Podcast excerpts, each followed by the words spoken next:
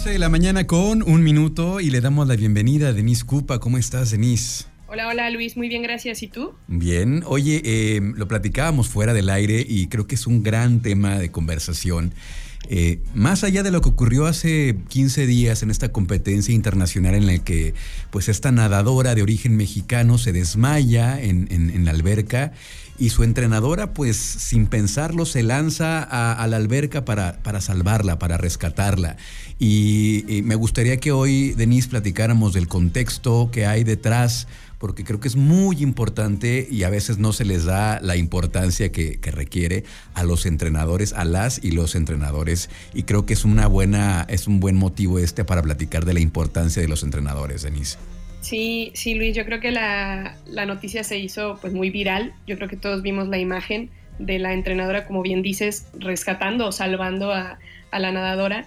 Y, que bueno, esto pone en evidencia algo que, que, sí, justo como también lo estás diciendo, pasa muy frecuentemente. A veces cuando hablamos del deporte es muy común hacer referencia al rendimiento del atleta, a sus emociones durante triunfos, derrotas, que cuando pierden, cuando ganan, cómo se comportan en entrenamientos, en competencias, que si Juegos Olímpicos, que todo ese tipo de cosas, ¿no? Pero mm, la mayoría del tiempo pasamos por alto al entrenador o a la entrenadora y que estamos hablando principalmente de la mano derecha del atleta, de esa persona que si bien no sube al podio, es la persona que prácticamente hace posible la preparación deportiva de ese deportista que está subiendo al podio. Básicamente em, es ese gran olvidado, ese gran olvidado, ese rol que a veces yo me pregunto por qué es así, ¿no? Em, se le exige demasiado. Yo creo que también como aficionados o como seguidores del deporte, muchas personas también eh, les exigen demasiado a los entrenadores, ¿no? Em,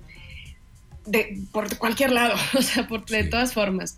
Eh, que si por su comportamiento, que si no motivó bien, que si no los está preparando bien, que si solamente va y cobra, que bueno, se emiten un montón de, de comentarios, de opiniones, y pareciera que si el entrenador no es como un robot que ejecuta y ya, o sea, que no tiene fallas, que no tiene errores, entonces no es un buen entrenador.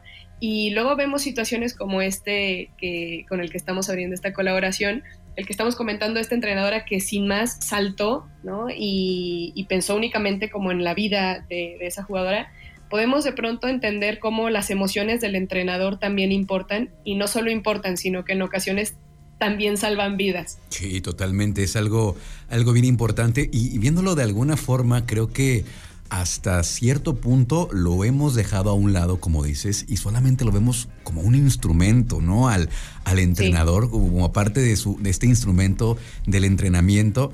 Pero pues que aquí en este es evidente la importancia que tiene eh, esta, esta, visibilidad que le dio esta situación eh, de, riesgo.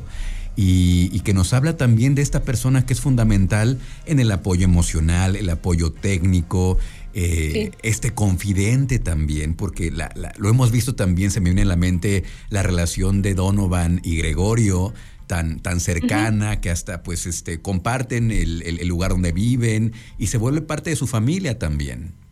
Claro, sí, definitivamente el rol del entrenador no solo se reduce a la práctica deportiva, a la preparación deportiva, definitivamente no.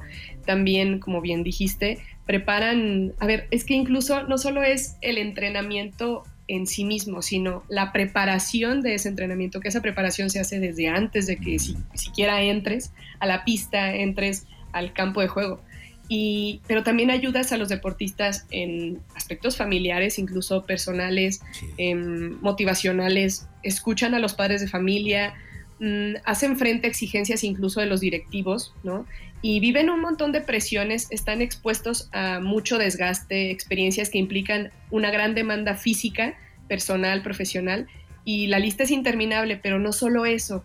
Si a todo esto le sumamos la cantidad de problemas, situaciones personales, familiares, laborales, a las que ellos también por el simple hecho de ser seres humanos se enfrentan, quizás podríamos ser más comprensivos en la forma o en el modo en el que mm, reaccionamos cuando llegan a cometer algún error. ¿no? De pronto el comportamiento de los entrenadores parece que está sujeto al escrutinio público, a la opinión pública, donde cualquier paso en falso se, le señala, se le, se le dirigen una serie de, agresiones, de juicios, y, y, que bueno, creo que si somos un poco más conscientes de que también estamos hablando de una persona que se comporta, que comete errores, que siente, que tiene emociones, creo que por ahí podemos empezar y incluso también a los que nos toca, ¿no? A, a todas las profesionales del deporte, mmm, preocuparnos más por el entrenador, no solamente dirigir, que a ver, está bien que la prioridad sea el rendimiento deportivo del atleta, pero sí,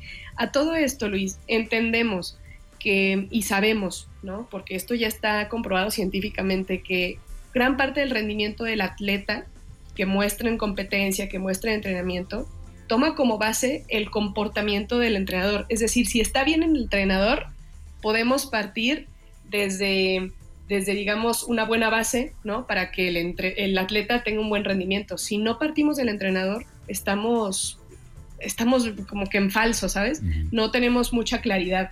Entonces, creo que el cuidar también a los, a los entrenadores es, un, es una prioridad y, y, que si el bienestar psicológico del entrenador es decisivo para la mejora del rendimiento de los atletas, pues ¿por qué no cuidarlos también a ellos, no? ¿Te imaginas si esta, esta entrenadora, eh, eh, me parece que es española, eh, no hubiera estado en condiciones mentales, emocionales para sí. lanzarse al agua?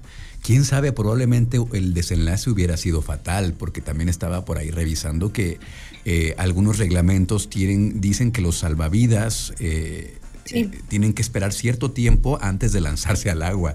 O sea, también hay, hay cosas que revisar en ese sentido, ¿no? Pero bueno, lo que, lo que quiero decir es, eh, el, el, bienestar emocional, eh, psicológico y físico del entrenador, pues también es fundamental para, para este tipo de situaciones. Entonces también es algo que sí, tiene que reconocérsele a ella. Sí, sin duda, sin duda el, el, papel y el tomar esa decisión, ¿no? El de alguna manera saltarse incluso ese reglamento, que no, no esperar, no esperar más. Eh, creo que eso es, es, una buena situación, ¿no? Una desafortunada situación definitivamente, pero con la cual podemos ver justo lo que estamos comentando de la importancia que tiene el que el entrenador eh, se mantenga ecuánime, el que pueda tomar buenas decisiones, pero esas buenas decisiones y ese, ese estado psicológico de manera equilibrado eh, se va a conseguir únicamente cuando nos preocupemos por el entrenador, por darle esas herramientas y entrenarlo emocionalmente a esos entrenadores, a esas entrenadoras y no dejarlos a un lado y que no sean esos grandes olvidados como lo han sido desde hace mucho tiempo. De acuerdo. Bueno, pues con esta reflexión nos quedamos entonces. Denis estaba pensando si hay un Día Internacional del Entrenador. Y sí, sí lo hay. Es el 13 sí, de sí mayo. Hay. El 13 de mayo acaba de pasar. Este, lo hubiéramos comentado en ese momento, pero pues esta, esta situación que ocurrió pues eh, fue, fue idónea para platicarlo. Denis, muchísimas gracias. ¿Cómo te seguimos en redes sociales? Gracias a ti, Luis. Me pueden encontrar en redes sociales en Instagram como arroba ddcupa y en Facebook como Denis Cupa. Gracias. Acá nos escuchamos la próxima semana. Gracias a ti, Luis. Cuídate mucho. Bye, bye. Gracias.